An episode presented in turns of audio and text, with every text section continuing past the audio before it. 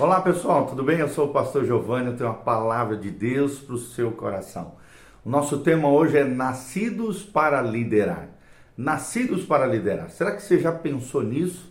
Você nasceu para liderar. E como diz John Maxwell, liderança é influência. E é claro, nós, Jesus também disse: Vós sois o sal da terra e a luz do mundo. Então, tem tudo a ver isso. Você nasceu para influenciar, você nasceu para liderar. Nós estamos baseados em Gênesis 1, 26. O texto sagrado diz: também disse Deus: façamos o homem a nossa imagem, conforme a nossa semelhança.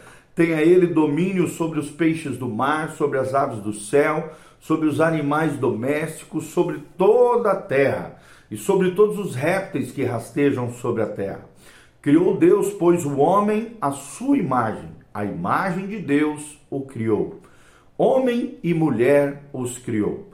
E Deus os abençoou e lhes disse: Sede fecundos, multiplicai-vos, enchei a terra, sujeitai-a, do, sujeitai dominai sobre os peixes do mar, sobre as aves dos céus, sobre todo animal que rasteja pela terra. E disse Deus ainda: Eis que vos tenho dado todas as ervas que dão semente e se acham na superfície de toda a terra e de todas as árvores em que há fruto e que dê semente. Isso vos será para mantimento, e a todos os animais da terra, e a todas as aves dos céus, e a todos os répteis da terra em que há fôlego de vida. Toda erva verde lhe será para mantimento. E assim se fez, e viu Deus tudo quanto fizera, e eis que era muito bom, houve tarde e manhã, e este foi o sexto dia. Amém? Então, essa palavra deixa bem claro: você e eu nascemos para governar, você e eu nascemos para liderar. Dê uma olhada agora nessas cinco observações baseadas nesse trecho que nós lemos de Gênesis 1, 26 até o 31.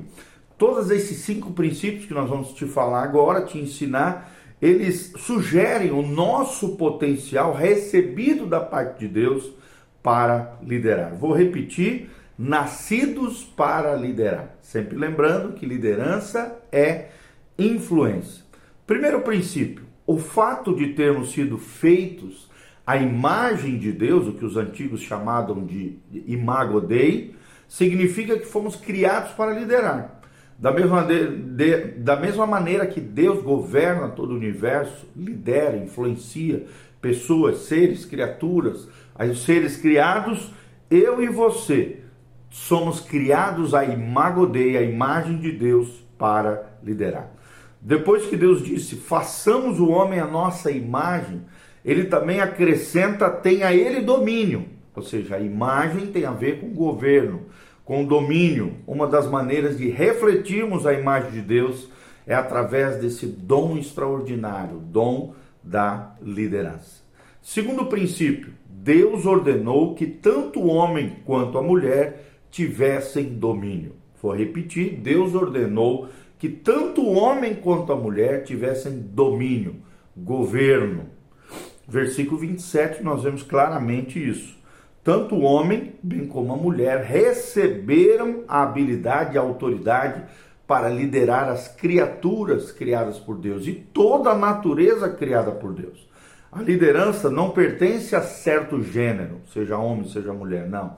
Ela foi entregue ao ser humano, ou seja, tanto homens quanto mulheres devem governar, devem influenciar, devem liderar a partir desta autoridade e poder que o próprio Deus, nos fazendo a imago a imagem de Deus, ele nos entregou para exercermos. Terceiro princípio que aprendemos nesse texto: devemos governar a terra, mas não necessariamente pessoas. Vou repetir: devemos governar a terra, a criação, mas não necessariamente pessoas é o que mostra o versículo 28. Ou seja, não recebemos a ordem de governar uns aos outros, uns sobre os outros, mas de governarmos as criaturas da terra, toda a criação que está debaixo dos nossos pés.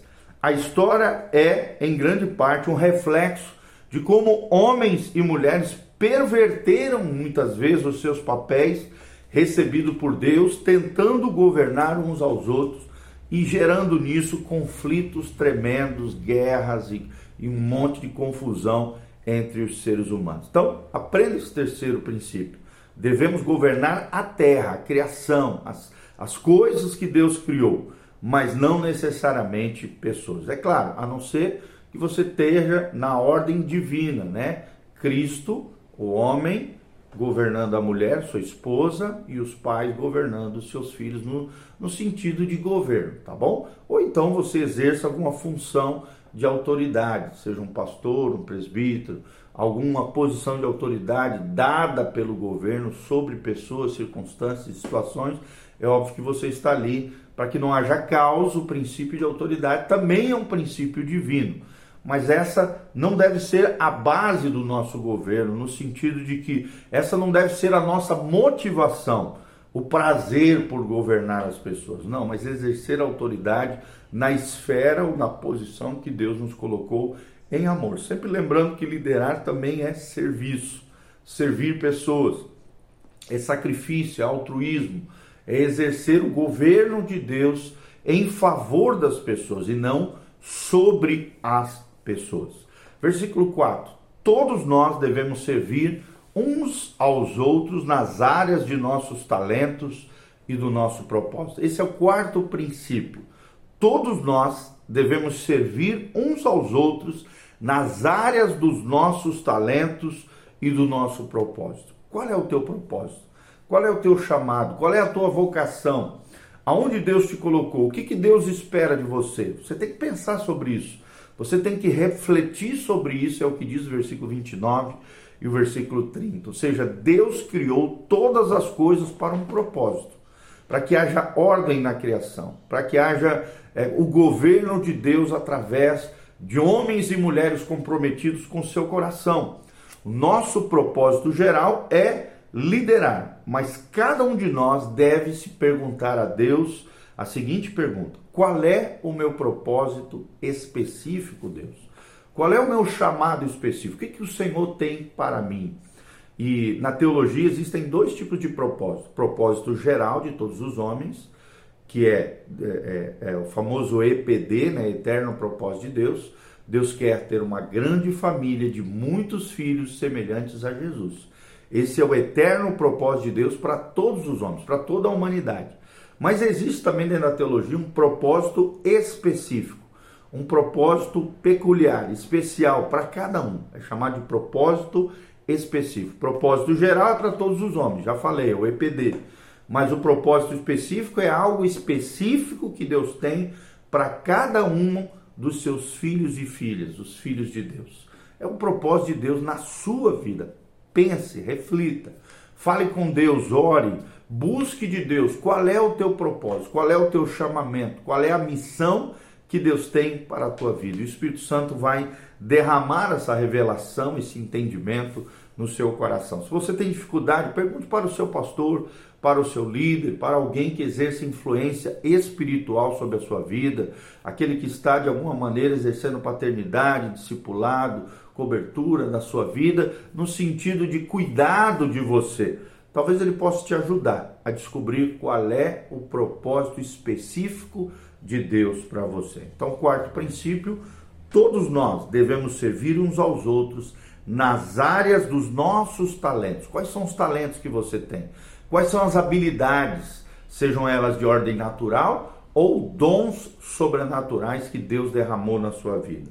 E por último, o quinto princípio que nós vamos aprender hoje é que a liderança de cada pessoa é melhor exercida na área do seu talento. Vou repetir: a liderança de cada pessoa é melhor exercida na área do seu talento. É o que nós vemos no versículo 31. Quando descobrimos os nossos talentos, as nossas capacidades, as nossas habilidades, naturalmente lideraremos naquelas áreas onde somos mais produtivos, intuitivos, sentimos-nos mais confortáveis e exercemos maior influência e nos sentimos mais satisfeitos. Olha só cada palavrinha especial.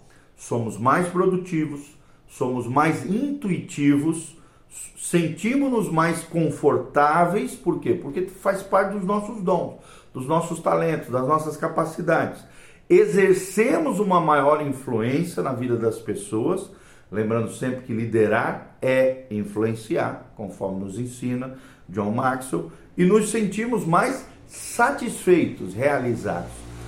E eu quero repetir isso para você, querido. A sua satisfação tem que estar no Senhor. Não é num copo de cerveja, não é num cônjuge, numa mulher, num homem. A sua satisfação plena só se encontra no Senhor. Não está nas riquezas, não está no poder, na ostentação, não está né, na, no status social. A sua satisfação está no cumprimento da tua vocação, do teu chamado como filho de Deus diante do Senhor. Tá bom? Então vou só repetir. Primeiro princípio, o fato de termos sido feitos à imagem de Deus significa que fomos criados para liderar. Segundo princípio, Deus ordenou que tanto o homem quanto a mulher tivessem domínio. Terceiro princípio, devemos governar a terra, mas não necessariamente pessoas. Quarto princípio, todos nós devemos servir uns aos outros nas áreas dos nossos talentos e do propósito de Deus. E quinto princípio, a liderança de cada pessoa é melhor exercida na área do seu talento. Amém? Que Deus abençoe essa palavra ao seu coração. Leia novamente Gênesis 1, 26 a 31 e que Deus te ensine e te mostre e te revele que você nasceu para influenciar, você nasceu para liderar. Aqui debaixo tem um link de descrição com todas as nossas informações. Também, se você sentir no coração desejo de nos abençoar, aqui tem todas as informações. Deus te abençoe. Em nome de Jesus. Amém.